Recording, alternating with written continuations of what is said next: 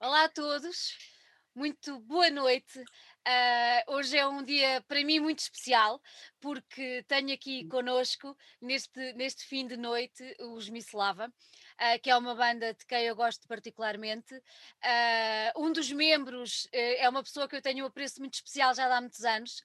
Uh, mas pronto, durante a entrevista com certeza vão ter a oportunidade para perceber, mas todos os outros eu considero também amigos, porque eu acho que pela música, uh, quando sentimos afinidade pelo trabalho dos outros, uh, de alguma maneira passam a fazer parte da nossa família.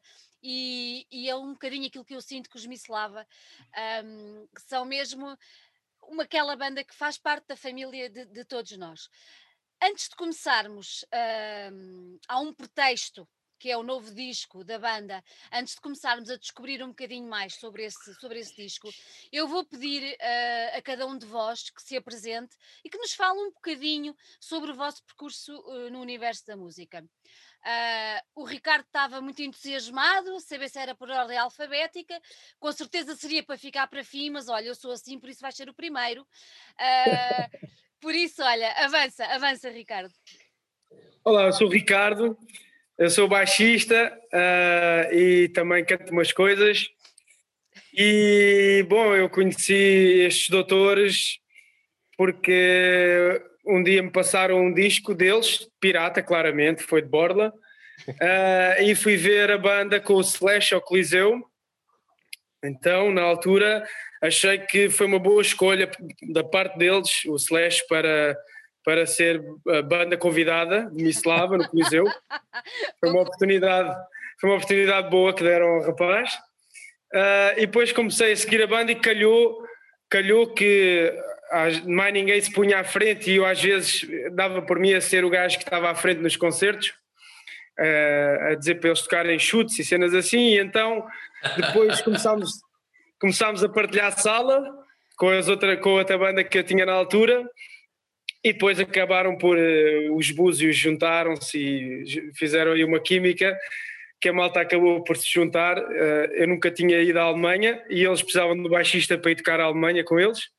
E então, pronto, olha, eu juntei muito ao agradável. Acabei por me lixar um bocadinho, porque o Cuca se enganou na compra dos bilhetes e tive que gastar algum do meu bolso no bilhete. E então. o resto é história. O resto é história, muito bem, muito bem. Quem é que quer seguir? Rafa? Vamos, vamos por ordem descendente, alfabético ao contrário. Está bem. Olá, Sandra, boa noite. Obrigado Olá, pelo, pelo convite. É um gosto, bem, sabes eu, bem. Olha, eu sei lá por onde é que é de começar. Eu tenho aqui muita história com, com, com esta gente.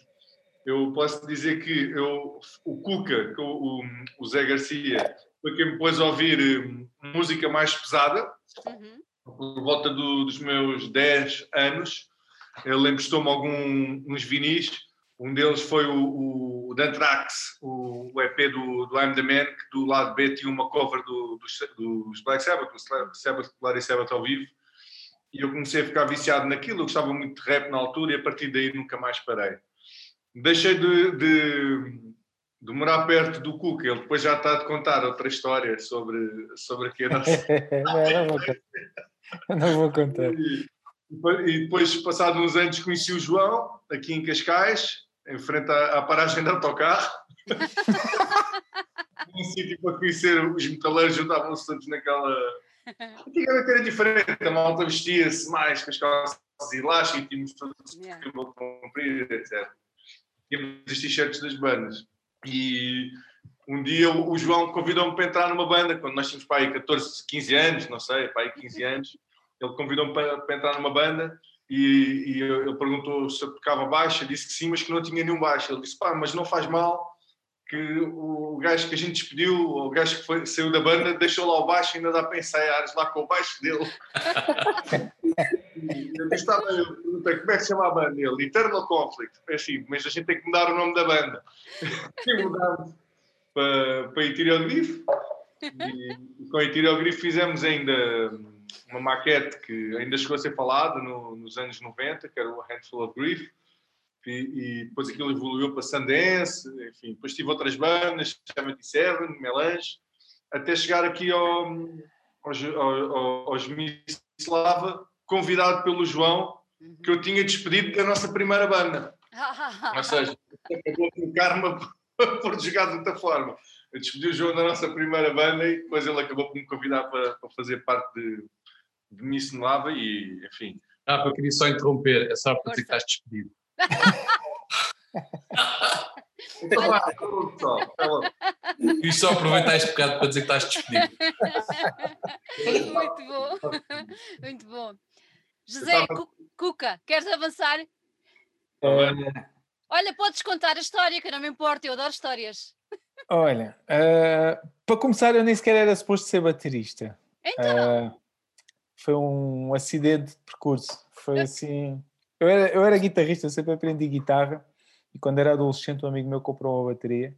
Hum. Pronto, mas, long story short, comecei a brincar com a bateria que ele tinha na minha garagem e tinha amigos que tocavam guitarra. Comecei a tocar, a tocar, a tocar e olha, ficou assim. Desisti da guitarra e fiquei só com bateria.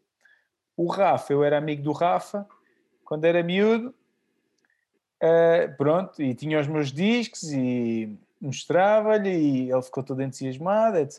E pronto, entretanto, ele contou, perdemos o contacto, até foi uma história engraçada. Perdemos o contacto durante muitos anos, talvez desde os 12 anos até 2006, epá. uh, em que o nosso antigo baixista, o Samuel, convidou-me para experimentar tocar numa banda que ele estava a formar e falava-me de um Rafa, um Rafa, um Rafa. Eu, está bem, um Rafa, um Rafa. Um Rafa que foi pai de gêmeos e tal, mas ele agora vai ensaiar. E pronto, quando eu fui eh, experimentar fazer a minha audição, quando entra à porta era o Rafa. Eu, eia, com caneca é este gajo, meu. E pronto, e olha, aí, de 2006 até aqui, pronto, voltei a reaver o meu amigo.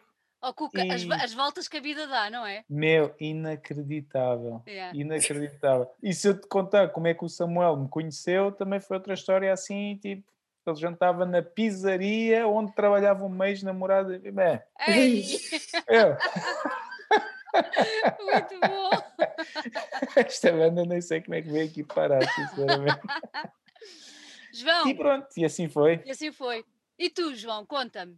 Então, eu, eu- eu sou o dono da banda, né? Eu já percebi, eu já percebi.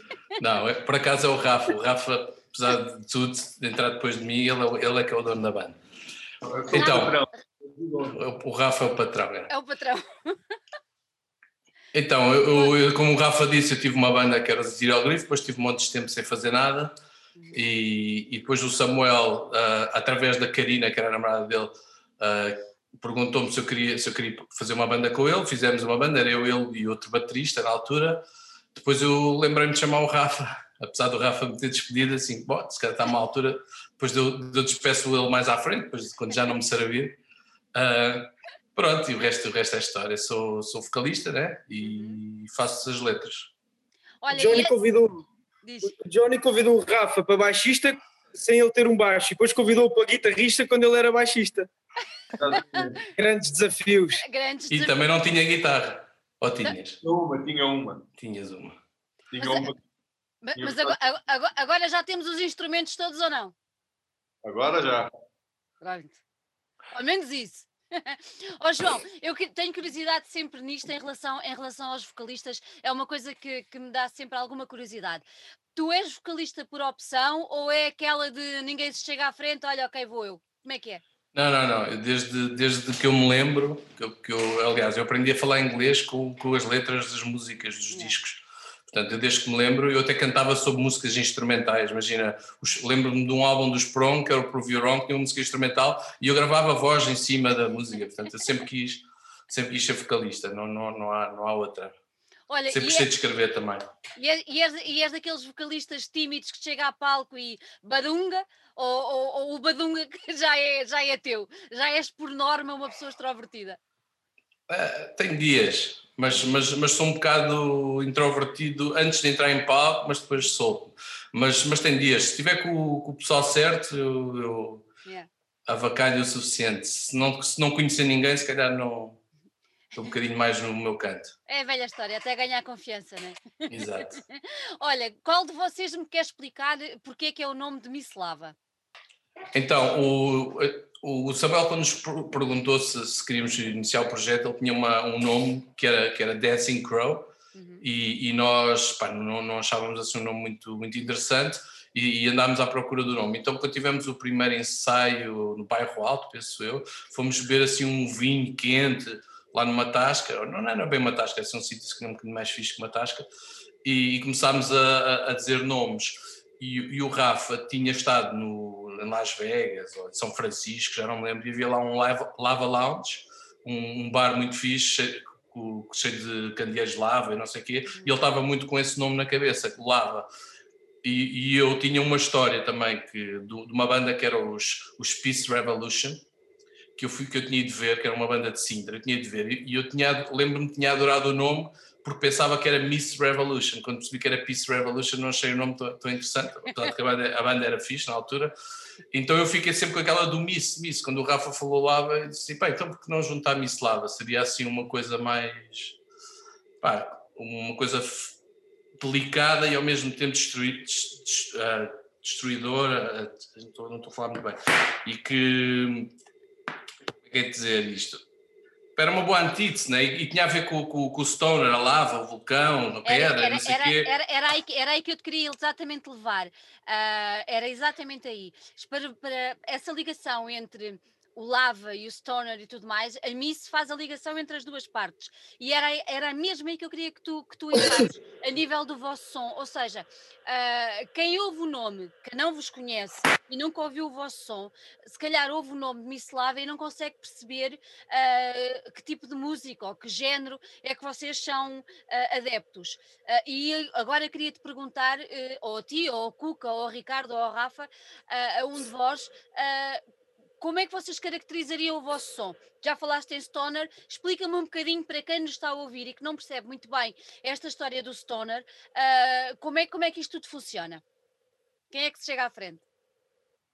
Agora é o Rafa, a ver se consegue falar. Então vá. Ouvi bem?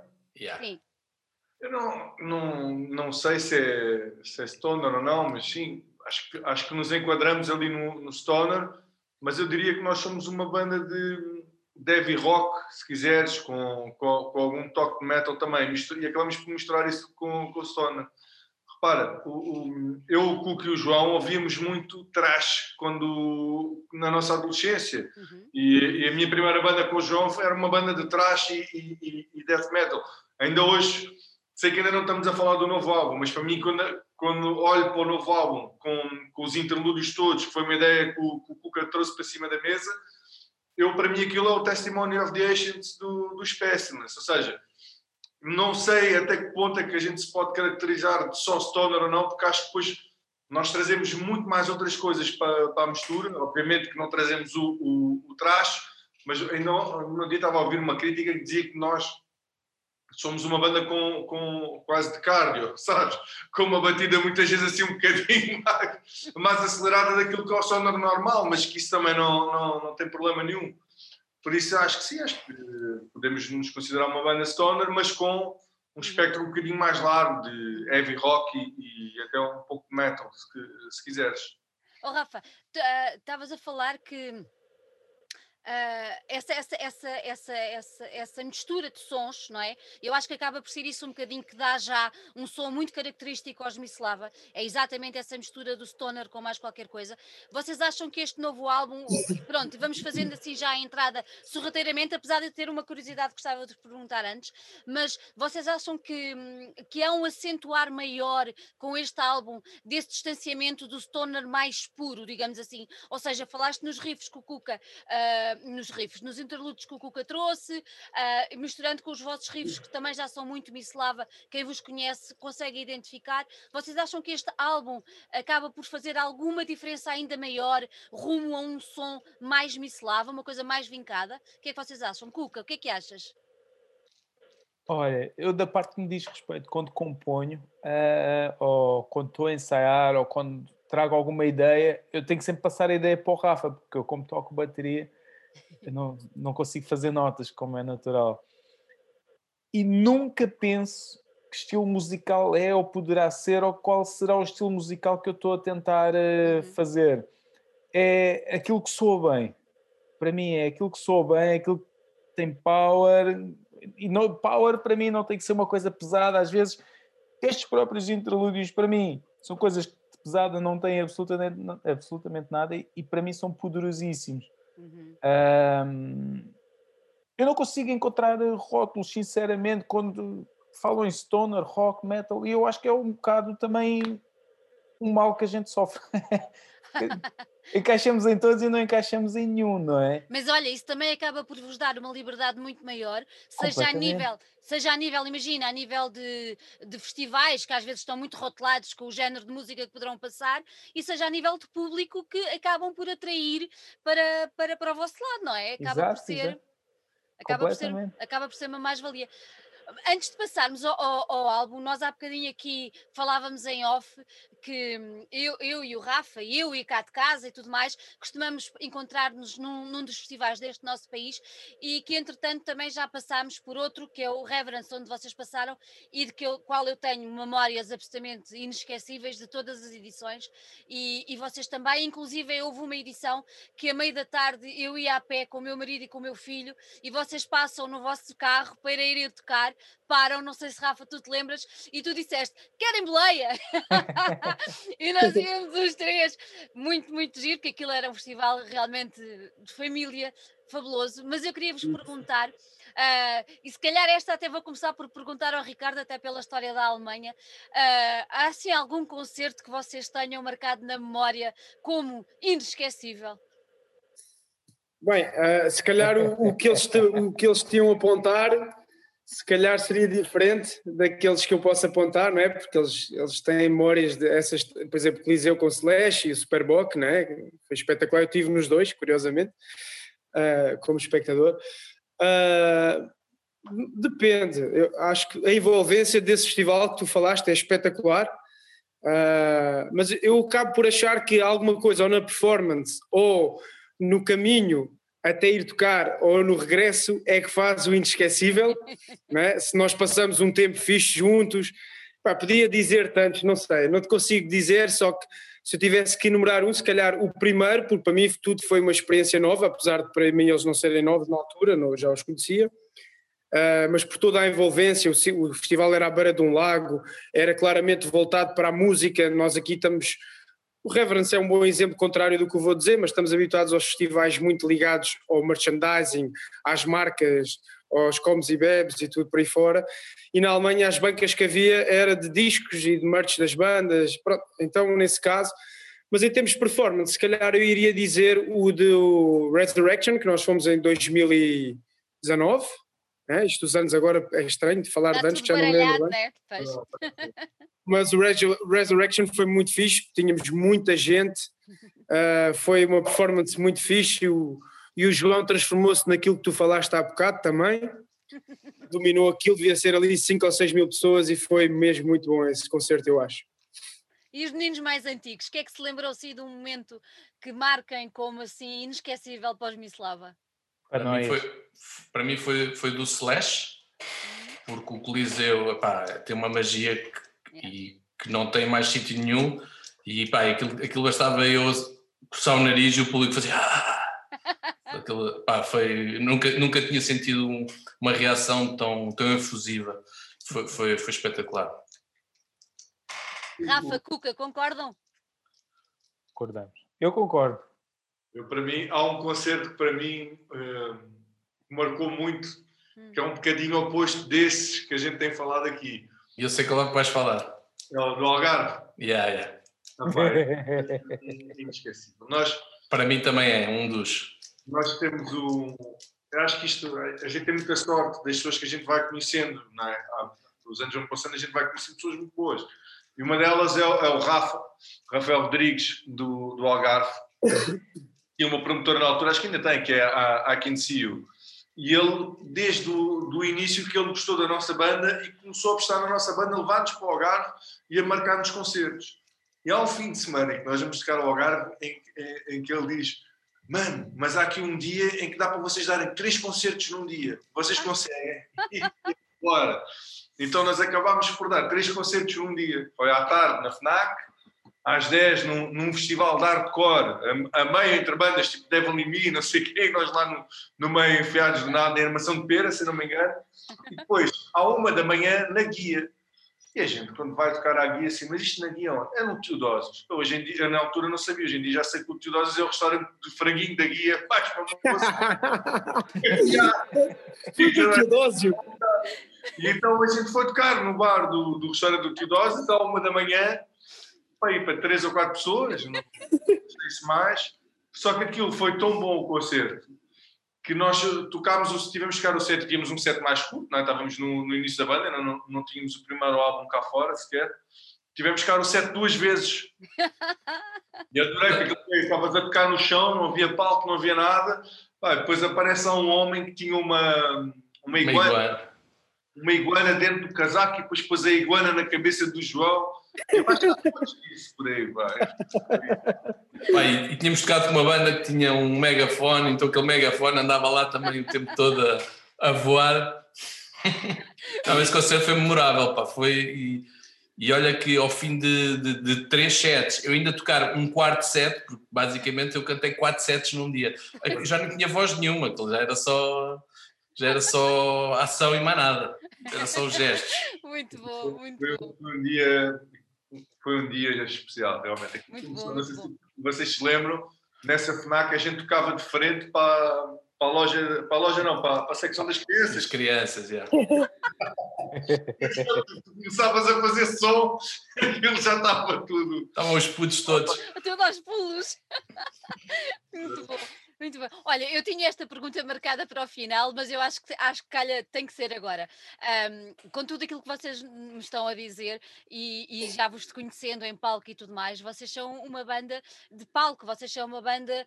Uh, os discos são muito bons, mas eu acho que uh, em palco ganha tudo um um elan diferente e uma força diferente. Como é que tem sido para vocês estar longe dos palcos nesta situação? Eu presumo que vocês não tenham voltado ainda a palco, uh, corrijam-me se eu estiver enganada, mas como é que tem sido esta situação de estar tão longe de palco e com um trabalho novo para dar a conhecer? Como é que vocês têm encarado tudo isto? Ninguém fala.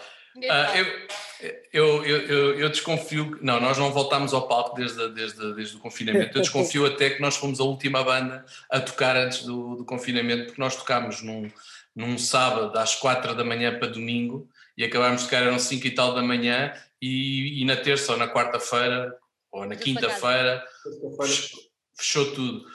Epá, claro que é complicado, nós gostamos e, por exemplo, e à pala, à pala deste, desta pandemia nós, nós tivemos que adiar o lançamento de um, um ano, não é?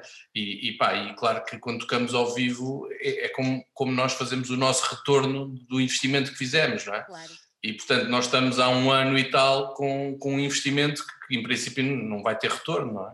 Nós não vamos conseguir vender merch, nós não vamos...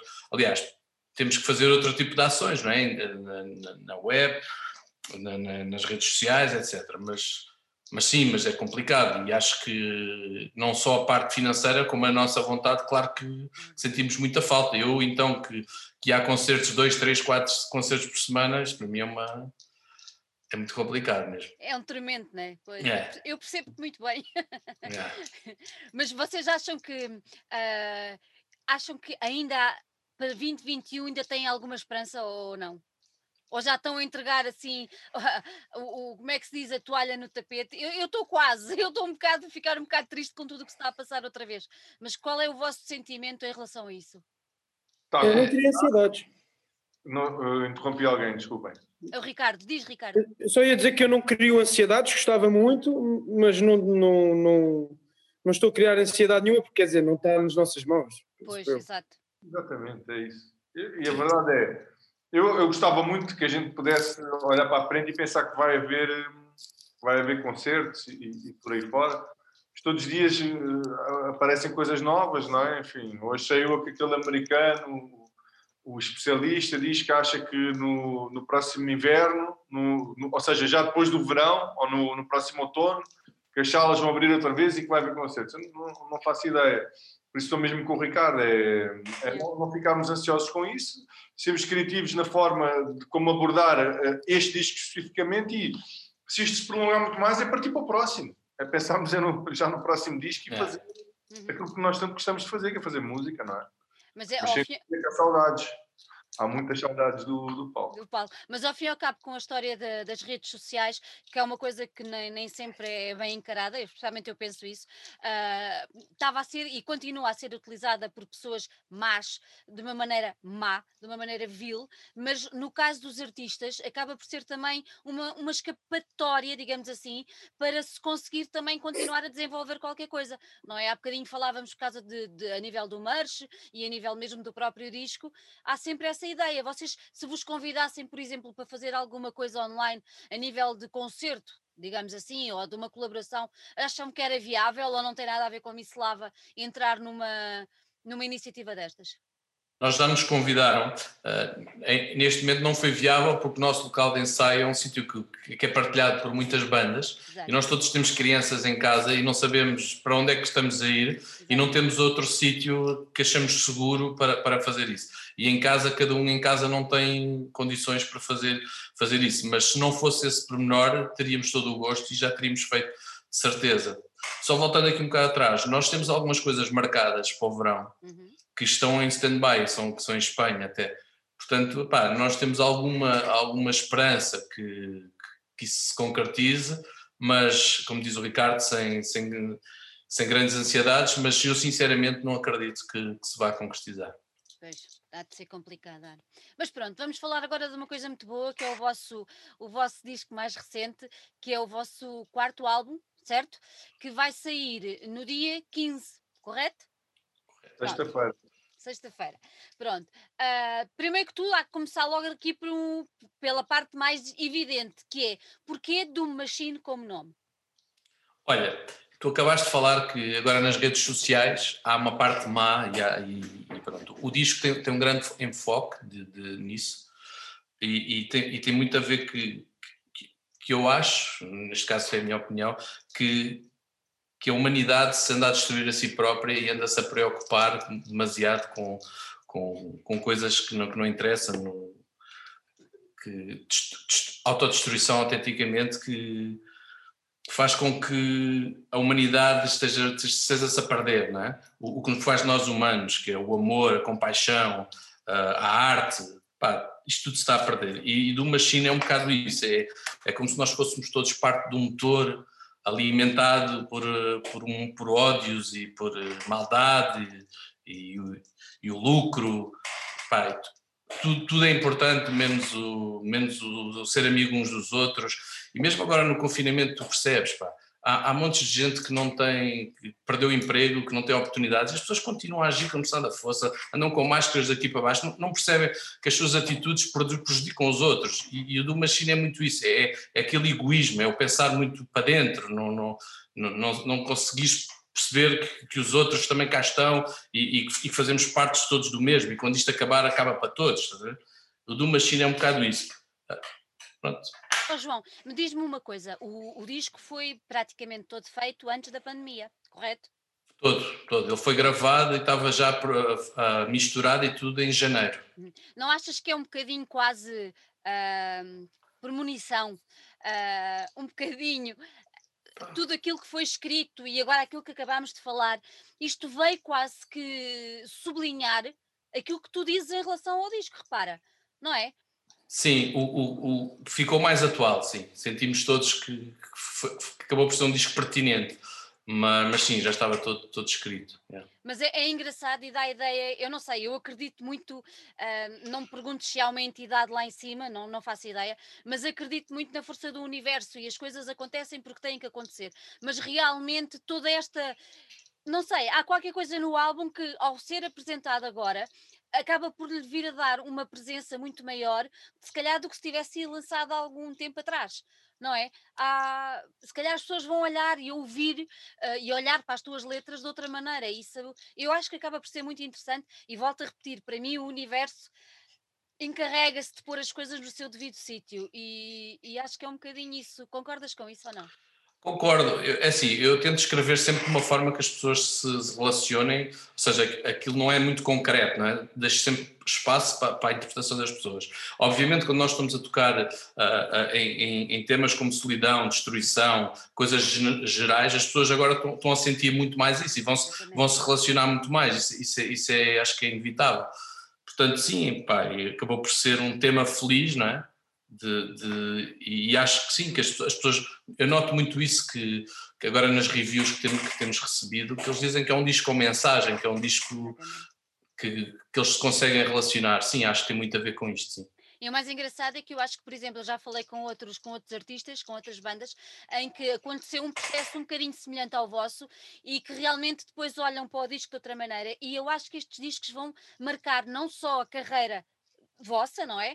Como autores dos discos, mas vão acabar por estar muito mais perto do público que o ouviu, porque todos nós vamos ligar determinada situação, que é esta complicadíssima que estamos a viver, com a música que nos acompanhou. Isso é uma riqueza muito maior. Eu acho que daqui para a frente vamos olhar para o Doom Machine de uma maneira e dizer, epá, não é? Isso acaba por ser, acaba por ser muito engraçado. Vocês vão, vocês editaram ou vão editar novamente por, por uma editora americana que já não é a primeira vez que trabalham, que trabalham com ela, que é a Small Stone. Como é que surgiu esta parceria com esta, com esta editora? Porque vocês, vocês editaram antes pela, pela Raging, não foi? Nós editamos pela. Sim, a, a Raging é, é, quase a nossa casa, né? foi, foi, foi ali na Raging que nós nascemos, eh, se quiseres. O Daniel lançou o primeiro EP, uhum.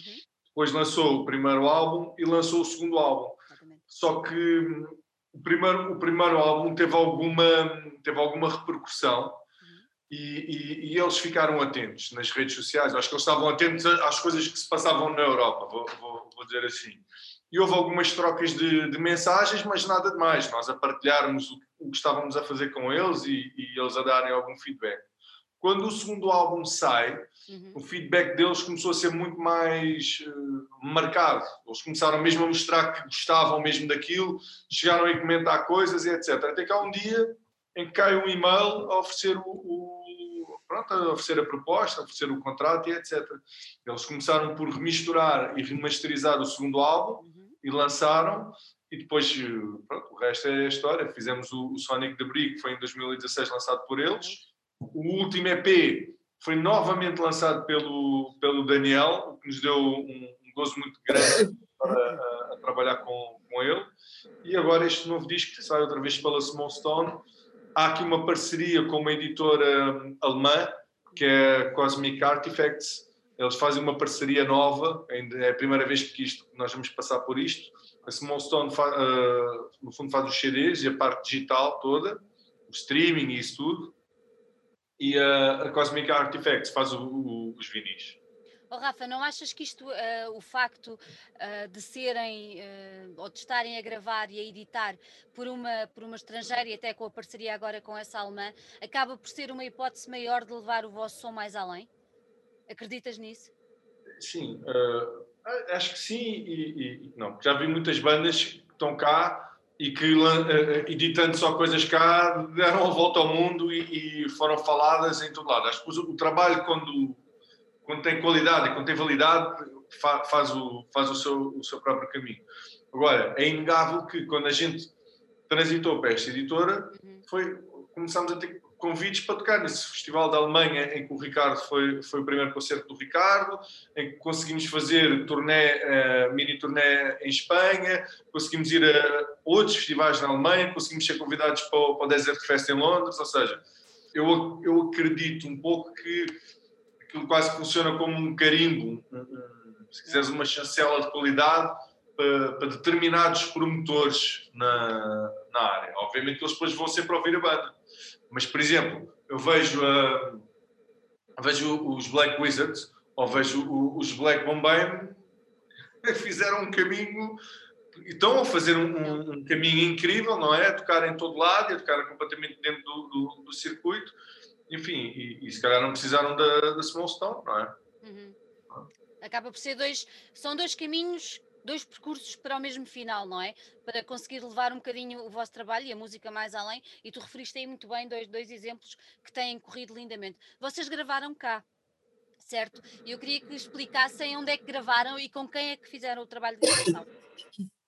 Olha, nós gravámos no, nos estúdios Generator, que são ali no Açafora, em Sintra, perto do, do Magoito, com, com o Vegeta, que é o Miguel Marques, e foi a primeira vez que, que trabalhamos com ele e foi uma experiência fantástica, tenho que dizer.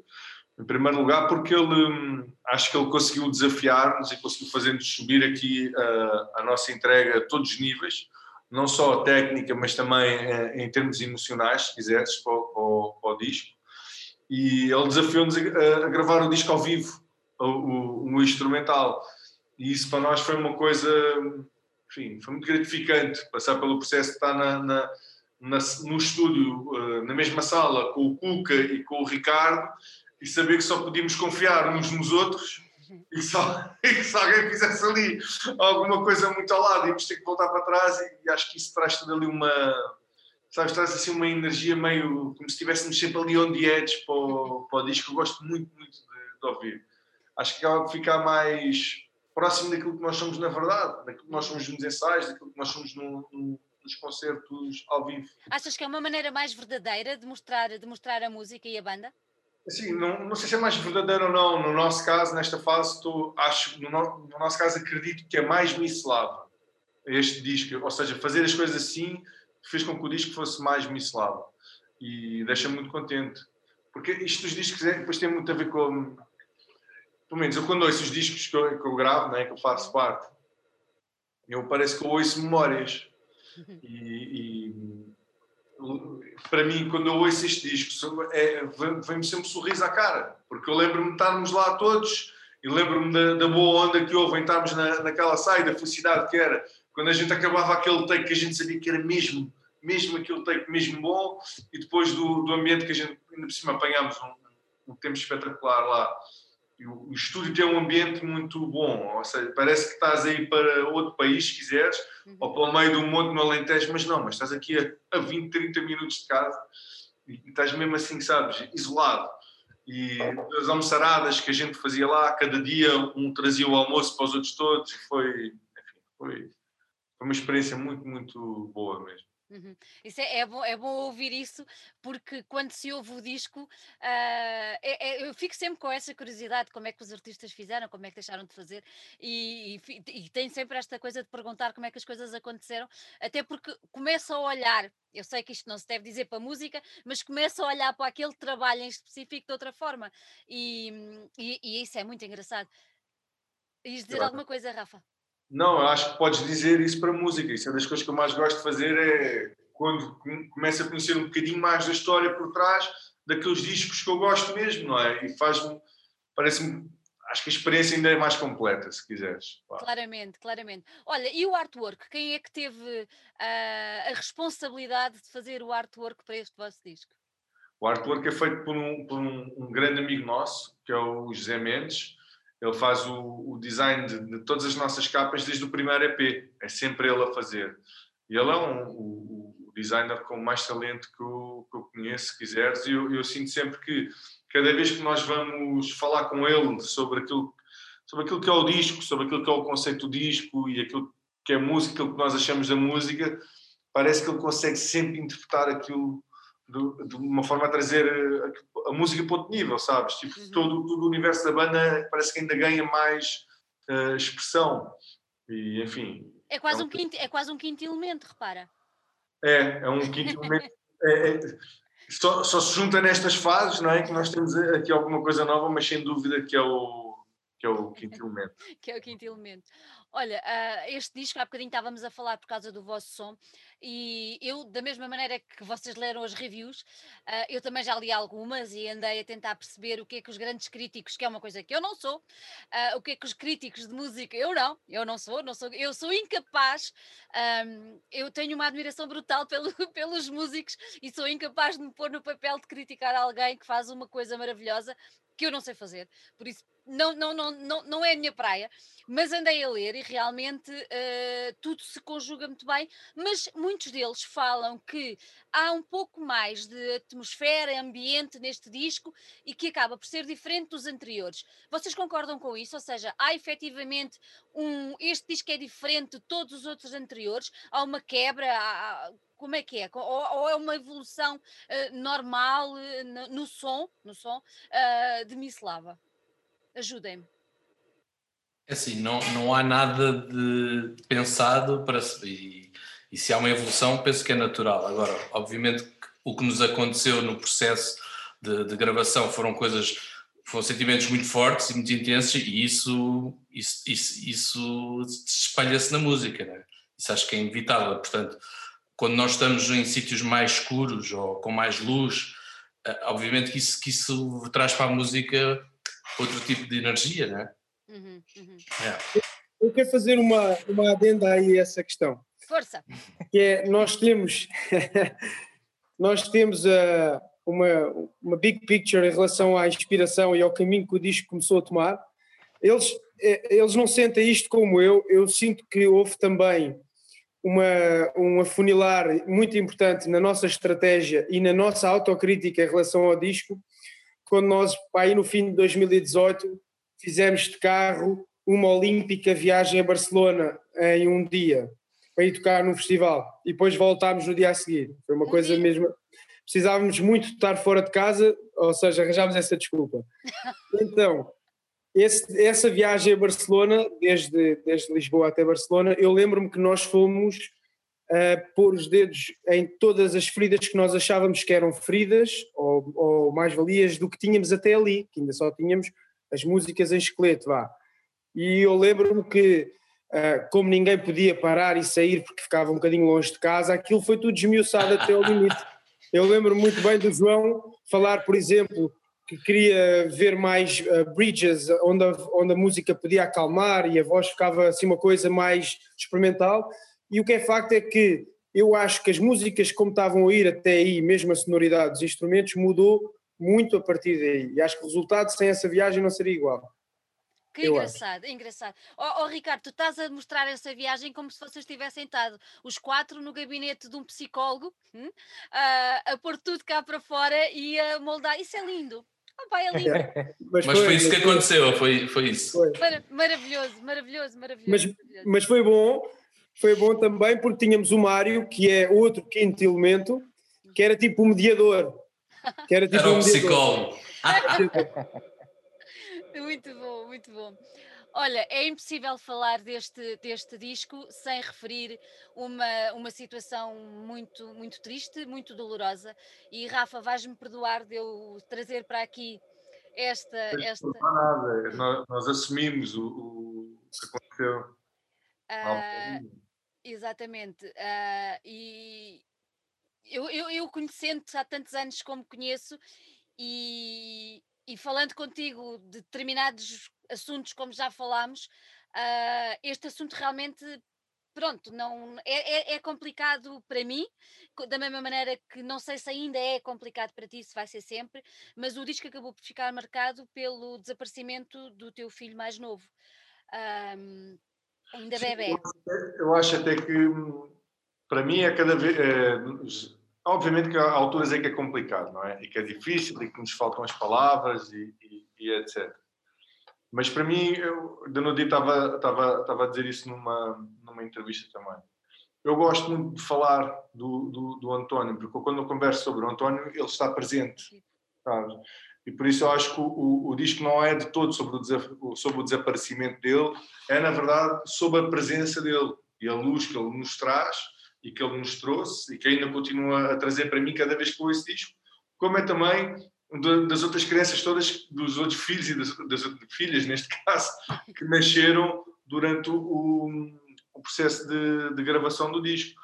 E a verdade é que o, o João bocado estava a falar da, da, da questão da, da, auto, da autodestruição, desta temática que está presente no disco, que é e houve outra conversa que a gente teve também uh, recentemente sobre, sobre tudo isto, é o amor é a mensagem que interessa passar aqui, sabes? E, e o amor é o, é o, que faz com que tudo aconteça e que nós os quatro ainda estejamos juntos e que a gente esteja aqui a, a falar sobre esta obra que nós criámos e etc. Eu acho que o, tudo, toda esta tragédia que nos aconteceu também faz pensar tipo, nesta lógica do, da efemeridade das coisas, não é? Do, e o que é que nós estamos aqui a fazer? E, e, também tu no início da entrevista estavas a falar na maldade das pessoas, nas redes sociais, etc. Tipo, para que é isso? O, eu acho que o, o, que ele, o que ele traz, na verdade, para mim, pelo menos, é isso. Foi uma, é uma mensagem de amor. E é isso que o, o que fica no, no disco. Eu acho que o, o disco passa muito isso. Obviamente que há, há, as emoções, aqueles lugares mais sombrios que o João estava, estava a referir a bocado, e acho que isso acaba por estar tudo refletido ali, mas também acho que passa um, um passa um, passa que há um amanhã, passa que há um depois, e que, e que apesar de quando tu estás mesmo lá embaixo, quando tu pensas que, que, o mundo acabou, vai haver um dia que vais voltar a sorrir. E, enfim, eu acho que é essa mensagem que o, que o disco acaba por, por passar e, enfim, era o testemunho que eu gostava de dar relativamente a, a esse assunto. Oh, Rafa, mas, mas, às vezes há pessoas que a gente não sabe e que passam por, por algo, sabes? Que é assim, isto é uma, isto é uma bomba atómica, não é? Não só no, no, no teu núcleo familiar, mas em, em toda a gente que está, que está à tua volta. E é como tu estavas a dizer há bocado. Para ti é muito complicado falar sobre, sobre isso, né? as pessoas nem sabem como é que vão abordar, mas sentes que as pessoas querem dar um abraço ou, ou, ou querem demonstrar algum carinho, etc. E, e, e a verdade, olha, posso-te confessar que quando foi o, quando foi o velório dele, ah, foi uma coisa foi uma coisa uma magnitude muito grande não é? foi um estava imensa gente e eu não consigo ter uma, uma imagem negra do velório dele. Eu consigo ter uma imagem muito. Eu só sentia as pessoas a irem lá e, e a dar-me carinho e, e, e, a dar-me amor, sabes? Eu acho, eu acho que foi ele que fez isso acontecer. Eu acho que foi essa energia e, também falaste já hoje de energia, eu cada vez mais acredito nisso. E acho que ele trouxe essa energia. E acho que este disco, para mim, eu nunca vou conseguir dissociar a energia dele deste, deste disco, obviamente. Isso para mim é muito bom que este, enfim, de alguma forma ele, ele esteja aqui comigo assim. Ah, está. Está mesmo. Não, não, não tenhas qualquer tipo de dúvida. E olhando para ti, sabendo como tu és, está mesmo. Diga-me uma coisa. Um, oh João, quando tu escreveste estas letras, eh, eu vou, vou, vou, só ter mais esta questão. Esta, esta situação, esta tragédia toda já tinha acontecido ou não? Uh, a maioria das letras já tinha. E, e, lá está, por isso é que há este conceito, como o Rafa diz, isto, isto é uma coisa que nos mete em perspectiva, não é? o que é que andamos aqui a fazer. E, e foi sobre esse propósito não é? que, que este disco é escrito. Claro que há, há duas ou três músicas que, que, já estavam escritas antes, mas sim, não sendo um disco um, sobre isto, é um disco influenciado, muito influenciado sobre este acontecimento, claro. Então agora, agora diz uma coisa, não sendo um disco conceptual, não é? Porque não é um disco conceptual, tu consegues arranjar uh, ligações e, e, caminhos que unam cada uma das 15, se eu não estou em erro, cada uma das 15 faixas? Uh, todas não, mas, mas lá está. Mas pai de 10 sim, de, quer dizer, as letras não têm 10, não sei quantas são, mas vamos tirar duas ou três letras, as outras sim, têm, têm um fio condutor que, pá, tem mesmo a ver com isso, que, que, as pessoas não, não, estão, não, estão, não estão vocacionadas e preparadas para receber amor e a luz, não é? Eu acho que é isso que nos falta, falta-nos mais luz. Eu vejo muita coisa, muita coisa escura yeah. uh, e, e por aí. E isso. Olha, e, e, quando o, todo o processo de, de, de concepção do disco, tu há pouco disseste que, que és tu que escreves as letras, depois, entretanto, o Cuca referiu que muitas das coisas uh, passam pelo Rafa, não é? Porque é asa da música e tudo mais. Como é que isso se processa? Tu escreves primeiro as letras, depois o resto do pessoal entra com a música.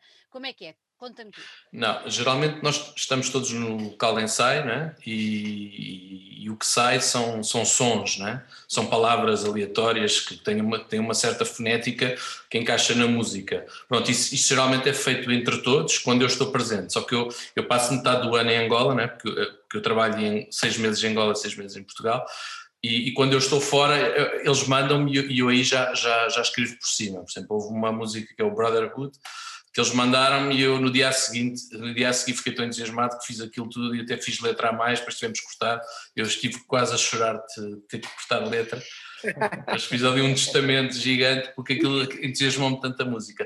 Mas as outras não, as outras são ideias que crescem ali, muitas vezes há palavras que eu depois, quando tento fazer a letra, tento encaixá-las, não é? Por causa do som, e há outras que são palavras muito parecidas, mas pá, lembro-me só, se calhar, de uma música que nasceu antes, que foi no álbum anterior, que era o Asteroid, a mulher Asteroid, que eu acho que, eu tinha a letra antes de, de, da música.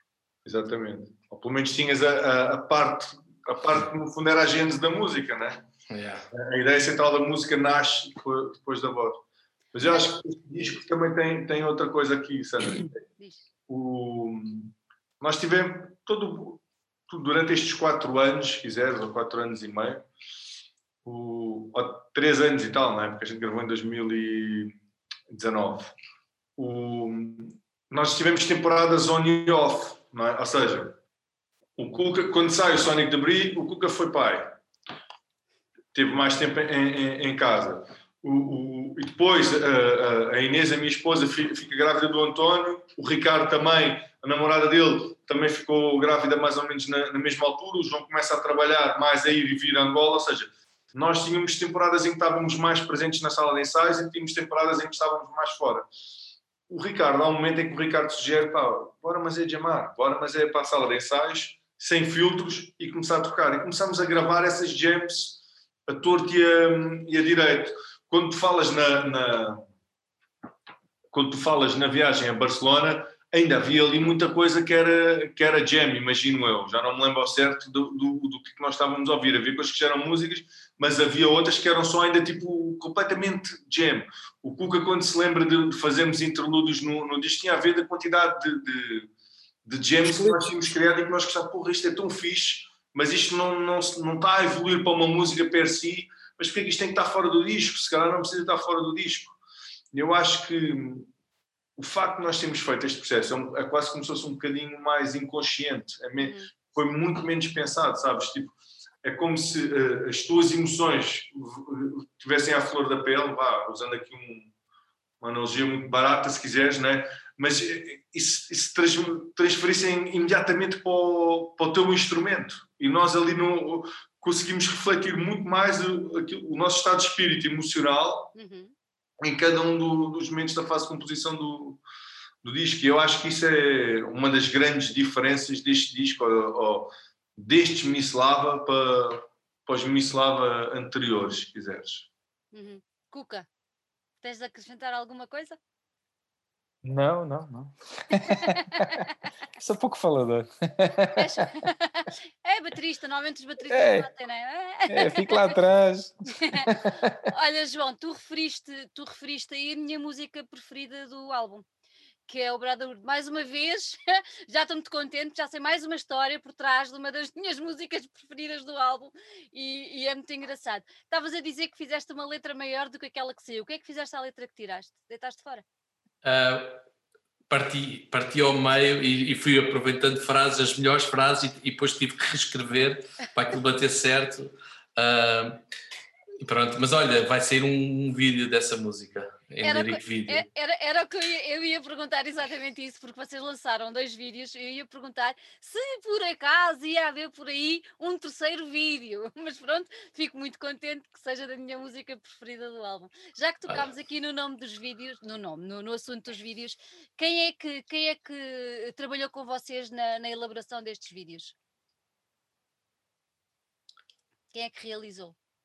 Pai, Rafa, dá-lhe Rafa. Vai, João. Tu és o patrão, Rafa. Tu é que sabes estas coisas. Pensador, vai lá, vai-te embora. Não, então foi o Zé Diniz, que é o Baixa de Dólar Lama. Ele, ele gravou os dois primeiros vídeos. Uhum. E depois foi o Guilherme, que agora não me lembro, Teixeira. Guilherme, é Guilherme Teixeira? Guilherme Henriques. Guilherme Henriques, peço desculpa, bem, estás a ver? Por isso é que eu não devia ter sido eu. Sim, o Guilherme, sim, sei quem é. O Guilherme Henriques, ah, que, que fez este. Estavas a fazer. Ah? O Teixeira é o guitarrista dos Slow Torque. Não, eu, conheço, eu, conheço, um Guilherme Teixeira, então faço aqui um, uma confusão. Mas pronto. Um, pronto, foi o Zé, o Zé Diniz que já trabalhou connosco também no, no, no EP, no, eu não me lembro se ele já tinha feito um ou dois connosco. Black Unicorn. Black Unicorn só? Só, ele só tinha feito o Black Unicorn. E é um amigo de, de longa data, né? Os Sim. Solar Lama são tipo aquela nossa banda amiga do terceiro concerto, aí, ou uma assim, ficou sempre ali uma, uma relação de, de amizade.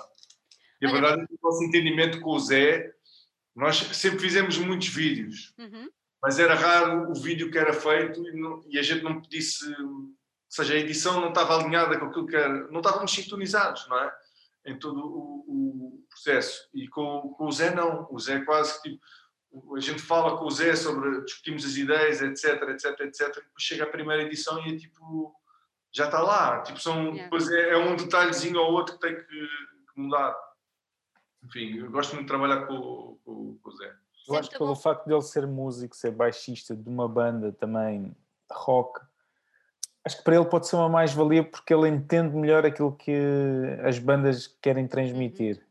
Eu acho que pode ser isso. E tem Ajuda. também as mesmas referências que nós, não é? É, Exatamente. exatamente. Exatamente. Olha, vocês lançaram o primeiro vídeo de foi com Fourth Dimension e eu queria perguntar-lhe porquê que, porquê que foi esta assim a primeira ah, foi esta a primeira ou não foi? Foi, Foi. foi, pois. Porquê que foi, porquê que escolheram esta música para, para dar a conhecer o, o disco? Olha, eu acho que esta música tem uma coisa, tem um- mostra uma faceta da banda que, que até então nunca tínhamos explorado, que era a, a estrutura da música.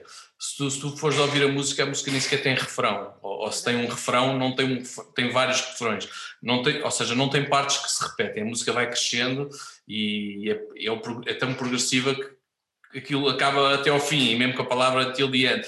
Ou seja, não tem uma, uma- aquelas estruturas normais que nós, nós estamos habituados a dizer, verso, refrão, verso, refrão. Portanto, e, e achámos isso que seria interessante, além de que tem um beat, não é? uma, uma- um vibe que, que achamos que poderia funcionar como uma abertura, porque até é a abertura do disco. E pronto, foi, essa, foi por essa razão a escolha, não, não foi assim mais nada de especial. Eu acho que a mensagem da tua letra, que a tua letra traz também acho que é, que é interessante falares aqui, João, porque a questão da alegoria da caverna, não é? Quase nós estamos todos fechados aqui dentro, dentro dos nossos universos e os nossos ciclos que vão sendo cada vez mais fechados na- na- nas redes sociais, não é? E que é preciso olharmos lá para fora e pá, Sim, ah, assim, Fourth Dimension, a quarta dimensão é o tempo, não é? E, e neste caso seria ah, a, minha- a quarta dimensão é o tempo perdido. É como se tivéssemos uma pessoa com, com uma alegoria presa e, e ele, e ele só fez porcaria, ou seja, foi só isso que ele fez, só, só- e a realidade é essa: é, não, não entrou amor, não entrou luz, não entrou nada. Entrou sombras, entrou. Pronto, não interessa. E, e- e a música é isso: é, é- é a quarta dimensão do tempo perdido. É, é- basicamente é- é- uma pessoa que nem se apercebe que, que podia ter tido uma vida melhor. A vida foi assim porque, porque a realidade dessa pessoa, tá, é, é- é- lá está, é, mais uma vez é o tal ódio que as pessoas destilam, não é? Portanto, basicamente nem nem- as pessoas nem se apercebem, as pessoas com- vão, vão para as redes sociais e nem se apercebem o ridículo que entram e, e o, como o ódio é tão feio, é, é que ele é mesmo feio. E daí eu tenho que buscar a alegria das cavernas, porque, porque é, uma, é uma caverna, é feio, é tudo feio, sombras, e eu fui buscar ali uma mistura, que está um bocado assim confuso, mas na minha cabeça faz sentido. Não, essa, essa, ideia, essa ideia que tu estavas a, a transmitir eh, realmente é muito engraçado. Porque ainda há pouco tempo cá em casa nós conversamos muito, somos três cá em casa, e às vezes parecemos dez, porque as discussões entre os três são brutais. Ah, discussões no bom sentido, hein? bom, que é para não pensarem violência doméstica, não. Mas pronto, discutimos muito, conversamos muito, e uma das coisas que, que, que estávamos efetivamente a conversar, até porque estávamos a acompanhar tudo isto que se passa agora com as nossas eleições, e com o que se passou nos Estados Unidos, ahm, que é essa coisa que tu estavas a dizer das pessoas viverem na sua quase bolha, não é? E nem sequer se dignarem a olhar para a bolha do outro, fez-me imensa confusão, por exemplo, agora quando foi isto do Capitólio, ah, porque eu olhava para o que se passava na América e dizia, ah, cambada de estúpidos, com perdão da palavra, mas pronto, cambada de estúpidos. E eu fiquei chocadíssima no dia que eles invadiram o Capitólio, quando os jornalistas perguntaram, se vocês depois se lembram de ver as imagens, aquelas pessoas a quem perguntaram o que é que estavam aqui a fazer, elas acreditavam piamente que aquilo era o correto. Exato, é, é isso mesmo. Percebes? É, É o absurdo, é é? o, é o absurdo total e completo. e eu pensava, mas como é que isto é possível? E claro, discutimos imenso cá em casa porque é que aquilo era, porque é que não era, se tinha a ver com a falta de educação das pessoas, se tinha a ver com a falta de oportunidades. Quer dizer, eu acho que não tem a ver com a falta de nada disso. Eu acho que é- ou é a pessoa que se deixa ir, olha, não sei. Eu acho que isto nos levava numa conversa muito longa. É, é- é que isto, é se alguém me dissesse há uns anos atrás que o Bolsonaro ou que o Trump ia ser presidente, eu dizia que "Ah, deixa ser maluco, isto é impossível acontecer. Bem, aconteceu. E isso, isso epá, eu fico maluco, como, É pá, fico incrédulo como é, É que, isso. como é que este tipo de coisas acontecem. E por isso é que nós não podemos estar, eh, estar eh, calados. Eu lembro numa conversa que tive com o Samuel, o nosso antigo baixista, e, e- e essa conversa também teve muito peso neste disco, porque, porque falámos muito sobre isto durante muito tempo. Eu fico maluco mesmo como é que estas pessoas que, nós achamos que ignoramos e que deixamos a falar sozinhos, eles não falam sozinhos, eles estão cada vez a falar mais entre eles e não há vozes que lhes digam assim, man, cala-te, tu não estás a pensar bem. Nós temos que estar lá, por muito que nós não queremos ir para as redes sociais e, e fazer a mesma coisa que eles fazem, é que se nós não fizermos, o que acontece é que depois há Trumps e há Bolsonaros e vai haver outros, não é? Esperemos que não aqui tão perto. Vai, pá, porque nós não estamos para nos chatear, nós, nós achamos que somos todos um bocadinho mais superiores a este tipo de coisas, mas, mas a verdade é que depois eles ganham, meu. é e a maioria depois são eles, e isto, isto deixa-me muito incrédulo, desesperado, raivoso, pá. É isso, é isso mesmo, é isso raivoso. Eu acho que é a palavra que hoje em dia tem sido utilizada mais por aqui. Entretanto, vocês lançaram o The Great Divide, que é o segundo, o segundo, o segundo vídeo, e neste caso tu tens um homem que, como vocês referem, que tenta desesperadamente sobreviver. Ah, João, uma vez que foste tu que escreveste a letra, explica-me porque é que este homem, ah, do que é que ele foge, do que é que ele tenta ah, sair para sobreviver daquela maneira. Explica-me um bocadinho. É assim, o ali. o, o, vídeo é um bocado a interpretação do Zé da letra, não, não, é, não é bem isso que eu, que eu, que eu digo na letra. Eu- a letra, mais uma vez, tem- a ver que, do, daquilo que eu falava antes, que o mundo quando acaba vai acabar para todos, portanto, nós, nós podemos fazer um pouco mais, todos, por exemplo, a- a- imagina os animais, vou, vou agora exemplo, dar um tema dos animais, se todos nós no planeta Terra passássemos a comer animais só numa refeição, o, o- este, o planeta já ia aguentar mais não sei quantos milhares de, milhares de anos, não sei, mas, mas ia aguentar muito mais anos, mais centenas de anos, vai, diria. Pá, e nós sabemos disso, mas ninguém deixa de fazer isso. Eu, por exemplo, eu faço isso hoje em dia, só como uma refeição, outra refeição, eu não consigo ser vegetariano, adorava, mas, mas não, não, não, consigo. Pronto. Pá, outra coisa é o desperdício de água, quando lavas a louça, é as garrafas de água nos oceanos, é a poluição que tu geres, é a tua pegada ecológica que não para de aumentar e nós sabemos o que é que temos que fazer, nós, nós, nós somos, inclusive eu, somos todos uns hipócritas porque nós sabemos para onde é que estamos a ir, o que devemos fazer e não fazemos. Fazemos. Pronto, é porque achamos, ah, isto não me toca, isto não vai ser a mim. E eu falo isto contra mim, eu não, eu não estou aqui a ser eliminado. Eu, eu sei perfeitamente que eu podia fazer muito mais e não faço. Pronto, Se calhar e- este, homem se calhar está a tentar sobreviver dentro da própria terra, não é? pronto, ele é só uma causa. Exato. no, próprio, no próprio universo. Olha, o disco, há bocadinho falámos nas reviews e de tudo que eu andei a tentar perceber o que se passava à volta. de- Alemanha, Itália, a França, o disco está a ser super bem recebido, está a ser super bem acolhido a nível de crítica ah, e de certeza que o vai ser também a nível do público. E isto faz-me faz perguntar: vocês estavam à espera deste sucesso assim tão imediato ah, em relação ao disco? Perante já os iluminados críticos e especialistas da matéria? Sim. Aldrabão. Estou a falar a sério. Estou a És falar a uma... sério. sim. Conta, Ricardo, conta, mas nada, é mesmo assim. Eu acho que sim. Nem Eu punhas, acho que em- sim, nem, pu- nem punhas em cima da mesa outra coisa qualquer. Eu, eu, acho que, eu acho que era de alguma forma expectável, porque nós, nós ouvimos muita música, todos, gostamos todos muito de muitas bandas, ah, não estamos com isto a, a- a entrar numa competição. Eu acho claramente que o disco e as músicas são muito boas. E é assim, claro que todos temos também um pequeno núcleo de amigos que não são só amigos, mas que também gostam deste estilo de música e ouvem vários estilos de música. E, regra geral, as críticas têm sido muito fundamentadas e extremamente positivas. Eu vou dizer aquilo que já, tinha, que já tenho dito no outro dia, o Cuca não estava na entrevista, mas eu tenho dito que nós devíamos ter vendido o disco.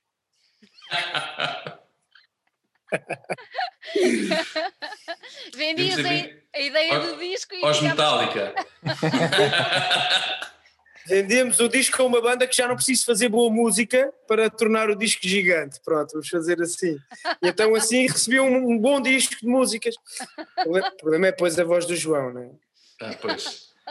Não, eu, mas olha, eu não, tinha, eu não tinha esta perspectiva tão alta e eu acho que pá, nós gostamos, temos orgulho no disco, mas eu sinto que é um disco difícil, que não é, não é um disco para, para as massas, não é? Vai ter que ser um. Acho que, acho que é um disco que pede um bocadinho mais de tempo para, para ouvir. E hoje em dia as pessoas não têm esse tempo para ouvir. Muita gente ouve a primeira vez, duas vezes e já arrumou o disco, já, já está a ouvir o, mais não sei quantas bandas novas que há. Portanto, por essa razão eu não esperava que tivesse tão boa aceitação. E vamos ver não é? como, como vai correr daqui para a frente, porque provavelmente quem fez essas reviews teve esse tempo para, para entender o disco. E eu não sei se as pessoas vão ter esse tempo, portanto eu não tenho a expectativa tão alta como o Ricardo, mas obviamente que, que estou bastante orgulhoso e, e sinto que é o nosso melhor disco.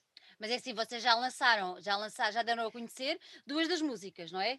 Com dois vídeos, já dá para ter mais ou menos um bocadinho a noção do que é que os ouvidos do lado de cá estão a achar. E pelo que eu tenho estado a ver, os ouvidos do lado de cá estão a achar muito bem. Não achas, Cuca? Concordas comigo ou não? Uh, sim, uh, principalmente é assim, no nosso núcleo duro de amigos, etc. Como é óbvio, já partilhamos com vários amigos e toda a gente nos deu a opinião. Um, eu, sinceramente, eu fico feliz com essas reviews, mas não é disso que eu vivo de todo. Claro.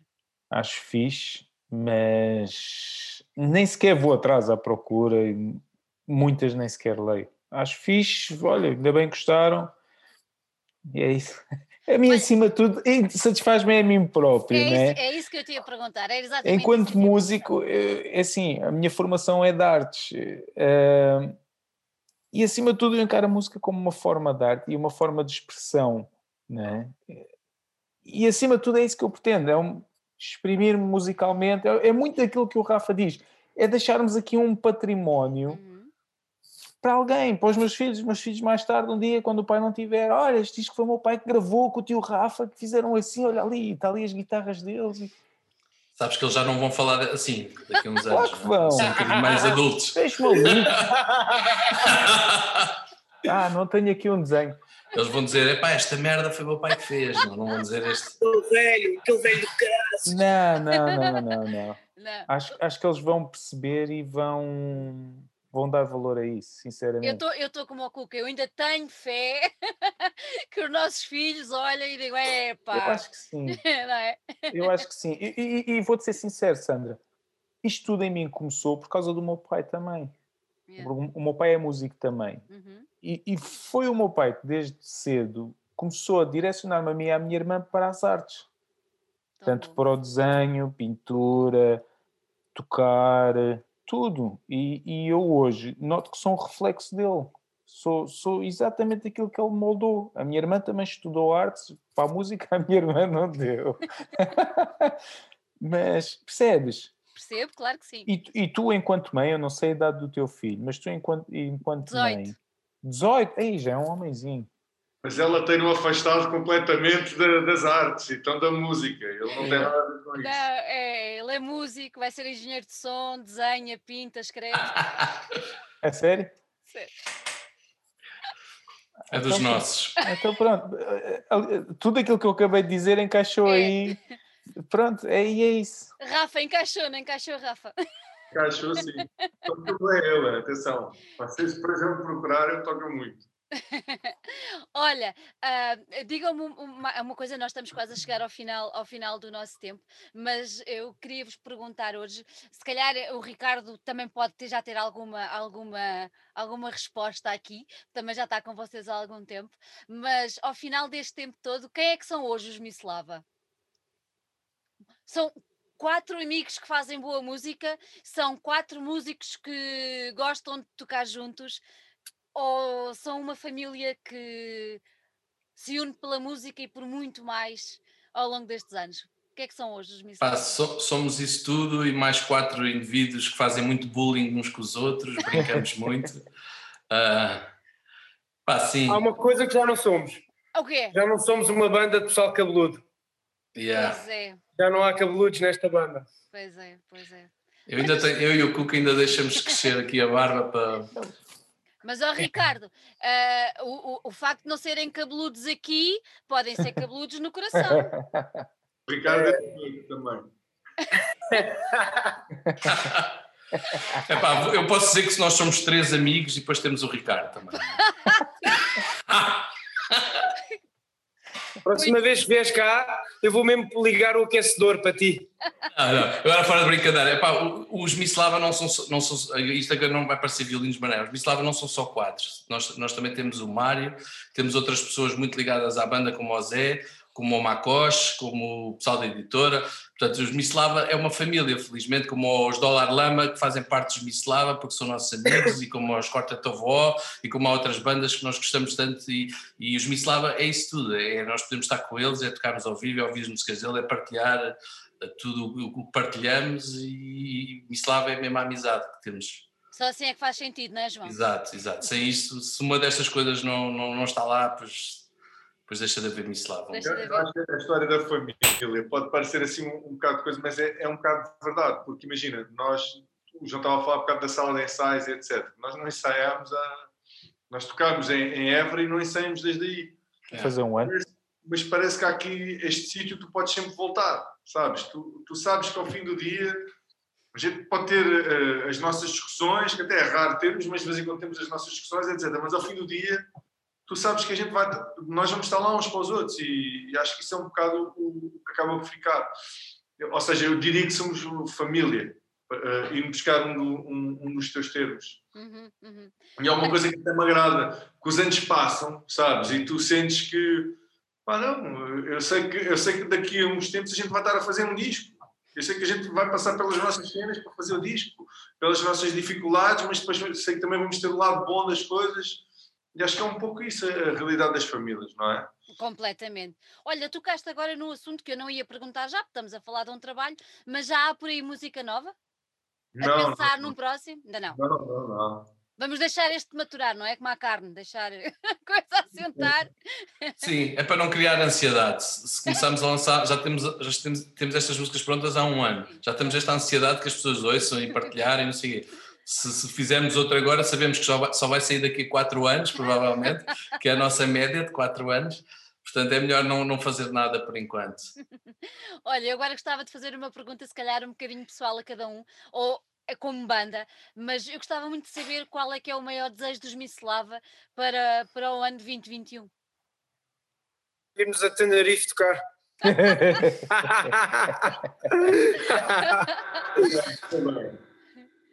Ah, o desejo, o concordam desejo, é, é, o desejo é- era promover o disco, era conseguir promover o disco ao vivo. Para mim era esse. Olha, eu só desejo que a gente possa estar juntos outra vez, seja para tocar ao vivo, seja para fazer um disco novo, sei lá, para compor músicas novas. Porque se não houver concertos, vou-vos já dizer, a gente vai precisar de estar juntos a tocar, pá. Sim, sim. Não dá muito bem. Cuca, concordas? Ou queres Concordo. acrescentar algum Não, eu acho desejo? O meu desejo é tocar ao vivo assim que isto tudo terminar e acredito que as pessoas já vão estar tão fartas de não ver nada, de não ouvir nada, de não fazer nada, que, que quando a gente- toda a gente tiver a oportunidade de ir ver bandas, acho que isto vai dar um boom enorme na cultura. Eu Tenho essa esperança. Eu, eu isso eu também acho, acredito que sim. Portanto, Ricardo, não venda já o disco, hein? Já não dá. Deixa já ver, está deixa lá o ver. nome. Já está lá o nome, agora já não dá. Meus queridos amigos, gostei muitíssimo de ter aqui ah, cada um de vocês na minha casa, como eu costumo dizer. Gostei mesmo muito de vos ter aqui. Ah, Rafa, foi mais do que bom voltar a olhar para ti, sendo que este ano não nos, não nos conseguimos ver ao, ao vivo e a cores. Ah, gostei muito. Mais uma vez, parabéns pelo vosso trabalho. João, parabéns pelas letras. Bro- Brotherhood, olha, aqui. Epá, obrigado.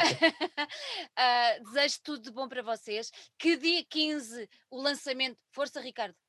Queres dizer alguma Acaba coisa? lá, acaba lá, acaba lá, acaba, Que, acaba. que dia, que dia 15 seja um grande sucesso com o, o disco a fazer aí furor e que possamos estar todos juntos muito em breve para eu ver este, este pulsar ah, desta Doom Machine ao vivo. E vamos dar a palavra ao Ricardo para terminar a nossa. Bora, Só para- Ricardo. É só para terminar, agradecer-te a oportunidade de entrevista e agradecer tê-la feito por Zoom e eu, e eu- e eu ter escolhido o telefone como plataforma, não me apeteceu buscar o computador, porque isto só permite quatro imagens e eu não vi o João a, a entrevista toda. É bué fixe.